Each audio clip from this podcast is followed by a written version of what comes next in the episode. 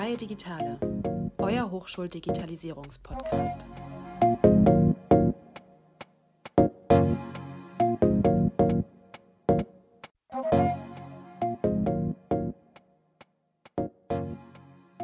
Hallo und willkommen zurück bei den Freien Digitalen. Heute blicken wir ein weiteres Mal gemeinsam in die Zukunft. Wir drei schlüpfen erneut in unsere fiktiven Rollen, die ihr bereits letzte Folge kennengelernt habt. Auch dieses Mal ist das große Thema unsere Studienorganisation, also die verschiedenen Bereiche des Student Lifecycles und welche Technologien uns dabei geholfen haben. Die meisten Inhalte und Technologien basieren auf einer Recherche und den Interviews mit unseren Gästen. Damit auch alle unsere ZuhörerInnen wissen, wo wir letztes Mal stehen geblieben sind, hier noch ein kurzer Rückblick. Nachdem sich die drei auf der Infomesse an der HDM kennengelernt haben, haben sie nun die Zeit gefunden und sich zum Mittagessen in der Mensa verabredet um ihre Gespräche über das Studium und das gegenseitige Austauschen weiterzuführen. Viel Spaß beim Zuhören.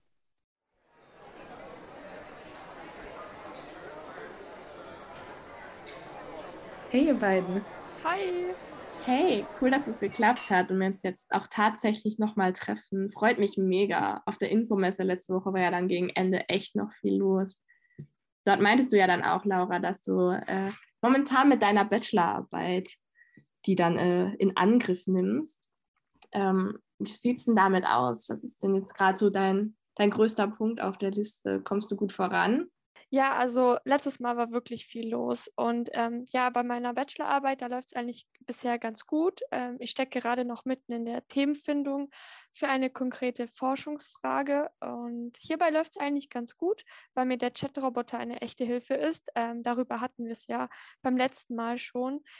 Ähm, ja, mit dessen Hilfe werden, wir werden mir nämlich einige Themengebiete basierend auf den Veranstaltungen, die ich in den vergangenen Semestern belegt habe, eben passend vorgeschlagen, sodass äh, mir die Eingrenzung der Fragestellung etwas leichter fällt. Also die ganzen Themen werden deutlich eingegrenzt und ähm, ja, ich, ich habe da nicht so einen riesen Berg vor mir erst einmal.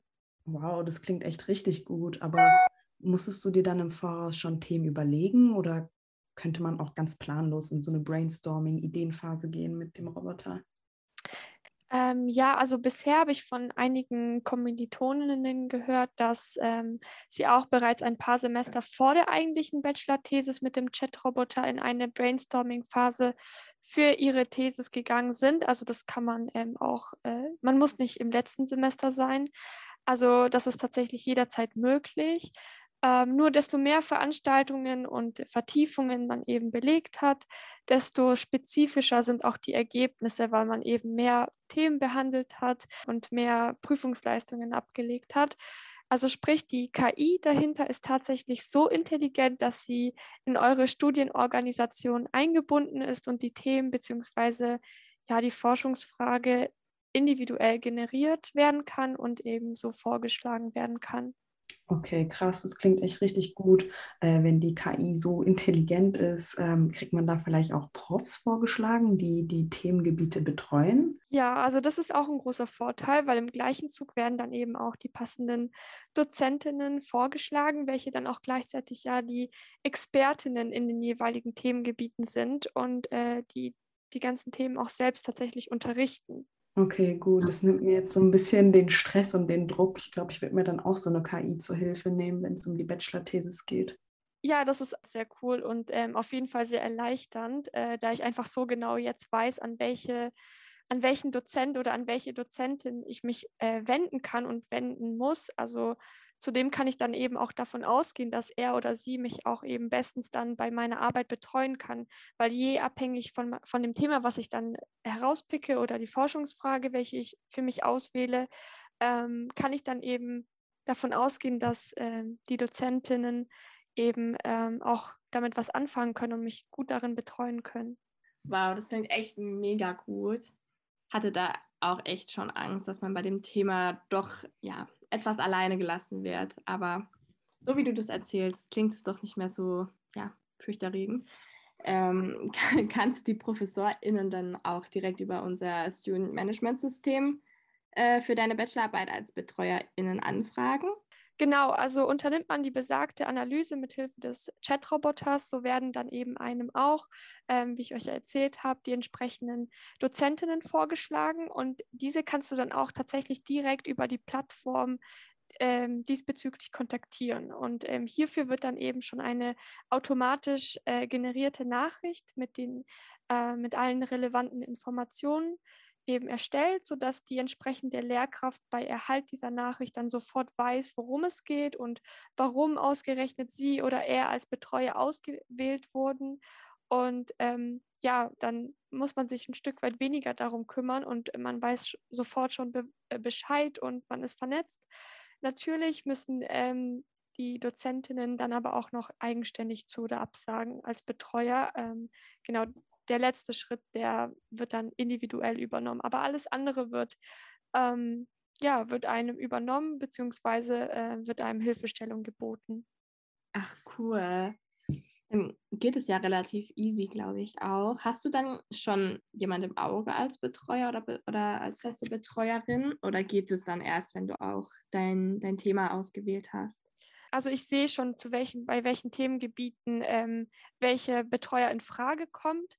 Ähm, bisher habe ich mich aber noch nicht final für ein Themengebiet festgelegt, weshalb ich eben dadurch auch noch äh, warten möchte, einen konkreten Dozent oder Dozentin zu kontaktieren mit meinem Anliegen, ähm, weil ich mir einfach äh, wirklich zu 100 Prozent sicher sein möchte. Wobei ich glaube, ich werde mir nicht zu 100 Prozent sicher sein, aber damit ich ähm, andere Dozentinnen nicht unnötig kontaktiert habe. Genau. Ja, klar, das macht auf jeden Fall Sinn. Wow. Aber dadurch, dass du jetzt auch schon so mit der Bachelorarbeit äh, ja, zu tun hast und da dich schon ja, an die Arbeit machst, habe ich langsam ja erstmal so richtig das Bewusstsein, dass du ja schon fast am Ende deines Studiums bist. Ähm, weißt du dann, dann auch schon genauer, was du mit deinem Abschluss machen möchtest? Hast du da schon irgendwie konkrete Pläne, was nach dem Studium auf dich wartet? Ja, also durch mein Praxissemester, welches ähm, ich in einem Stuttgarter Konzern absolvier äh, absolvieren durfte im fünften Semester, habe ich, also im letzten Semester, habe ich erstmals ähm, in meinem Studienbereich so richtig arbeiten können und hierbei eben auch die großen Vorteile äh, kennengelernt des Arbeitens oder beziehungsweise der Arbeitwelt kennengelernt, natürlich auch die Nachteile. Aber Vorteile waren natürlich auch das regelmäßige Einkommen, was man natürlich als äh, Student sehr zu schätzen weiß, sowie eben das Sammeln von praktischen Erfahrungen. Und ähm, ja, aufgrund dessen habe ich mich erstmals dazu entschieden, nach meinem Bachelorabschluss äh, mindestens, naja, mal für ein Jahr oder zwei zu arbeiten und in der Branche Fuß zu fassen und mich beruflich auch äh, weiterzubilden und zu vernetzen. Und ja, mit dem Master, das kann ja dann immer noch kommen. Oh ja, klar, natürlich. Praxiserfahrungen sind ja sowieso das A und O und das bringt einen ja immer ein Stückchen weiter, wenn man sich da nochmal ja, ein bisschen vertieft und einfach wirklich, wie du schon sagtest, dann auch wirklich Fuß fasst. Ähm, die Jobs sind ja dann auch relativ beliebt, gehe ich jetzt einfach mal davon aus. Ist es da nicht schwierig, so den richtigen für sich zu finden? Ja, also tatsächlich gibt es hierfür auch eine KI oder auch einen Vorteil des Student Lifecycle Managements. Ähm, und diese KI ist eben in der Lage, passende Jobvorschläge zu tätigen. Also es gibt in der App oder eben im System ähm, wenn man äh, sich im letzten Semester befindet, eine Kategorie, die heißt Jobmatch. Ähm, und dort gibt es eben passende Jobvorschläge basierend auf den Studienverlauf, ähm, auch auf seitens des Unternehmens. Also ebenso gibt es Masterstudiengänge, Formen, ähm, Modelle, Hochschulen bzw. Universitäten, die einen vorgeschlagen werden. Und ähm, zudem werden eben die persönlichen Interessen, Kenntnisse und das Wissen, welches man eben während der gesamten Studienzeit äh, gesammelt hat, analysiert. Und basierend auf all dem äh, wird dann eine gezielte Beratung für jeden Studierenden gewährleistet und im Umkehrschluss wird dann auch die Hochschule gezielt mit den Unternehmen ähm, kommunizieren und Studierende für offene Stellen äh, vorgeschlagen bzw. empfohlen. Ach krass, also ist der Jobmatch sowas wie Indeed, könnte man das so beschreiben, also die Jobbörse, aber dann eher intern für die HDM und individuell angepasst auf jeden Studierenden? Ja, so könnte man es sagen. Es funktioniert sehr ähnlich, also wie Indeed. Oha, mega spannend. Hast du da dann schon mal äh, reingeschaut und so dein Perfect Match schon gefunden? Oder wie geht es danach dann auch weiter? Also baut man dann direkt den Kontakt zu den Verantwortlichen auf? Also bisher konnte ich mich noch nicht für einen äh, der Vorschläge entscheiden. Also natürlich, viele Angebote klingen auf dem Papier unfassbar attraktiv und ähm, ja, und äh, da will man, und da möchte man schon für sich selbst die richtige Entscheidung treffen, weshalb ich mich aktuell noch im Austausch äh, mit den Matching-Firmen, so nenne ich es jetzt mal, also mit den Firmen, ähm, ähm, die bei mir gematcht haben ähm, de mit denen stehe ich gerade noch in Verbindung oder in Verbindung, um zu schauen, ob es nicht nur auf dem Papier äh, passt, sondern eben auch menschlich und auch ähm, in Bezug auf die Aufgabenbereiche und Tätigkeiten, die dann ähm, anstehen. Aber durch, ähm, ja, durch unser breit aufgestelltes Studium, würde ich jetzt mal sagen, brauchen wir keine Angst davor zu haben, dass wir keine Matches haben. Also das ist wirklich das geringste Problem. Das ist eher dann am Ende die Qual der Wahl würde ich mal behaupten. Oh, mega gut. Aber ist es dann eigentlich so ein beidseitiges System? Also jetzt war das ja, dass wir äh, Studis dann so diesen Perfect Match äh, Generator so ein bisschen nutzen können, um für uns so den passenden Job zu befinden, aber erhalten die Unternehmen dann eigentlich auch so eine, keine Ahnung, so eine Art Liste vielleicht mit äh, KandidatInnen, die für ihre Stelle vielleicht gerade perfekt geeignet sind? Ja, also das ist auf jeden Fall eine sehr gute Frage. Habe ich mich auch schon gefragt. Und ähm, bei einem Vortrag an unserer Hochschule, ähm, in dem es eben um den Fortschritt und die Updates zu, äh, zu dem Student Lifecycle Management System äh, ging, den wir eben nutzen, äh, wurde uns Studierenden zumindest erzählt, dass es sich eben ähm, um ein zweiseitiges System handelt. Das heißt, äh, Recruiter oder äh, Personalabteilungen und oder beziehungsweise von potenziellen Firmen erhalten ebenfalls Empfehlungen und Vorschläge für potenzielle Bewerber. Das heißt, nach Durchführung dieser Stellenanalyse, die man als Student eben tätigt, werden die Studierenden auch in eine spezielle Datenbank eingetragen, auf die nur bestimmte Personen dieser Firma äh, Zugang haben und ähm, eventuell auch von sich auf die Studierenden zugehen können. Allerdings ist es so, dass bisher ähm, funktioniert das Ganze nur mit kollaborierenden Unternehmen, ähm, ja, weil man da auch eben auf beiden Seiten enorme Sicherheitsstandards und ähm,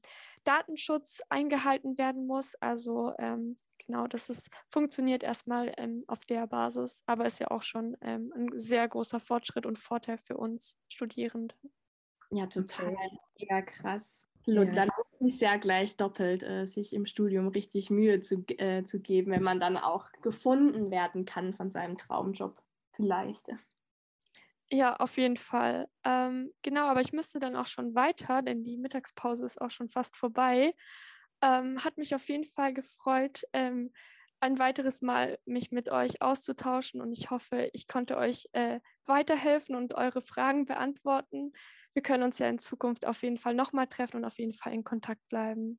Ja, total, auf jeden Fall. Also ich würde mich echt freuen, wenn wir, wenn wir uns äh, öfter zusammensetzen könnten. Ja, würde mich auch freuen. Danke, dass du so offen mit unseren Fragen umgehst und uns alles so erzählst. Das hilft uns echt weiter. Bis dann.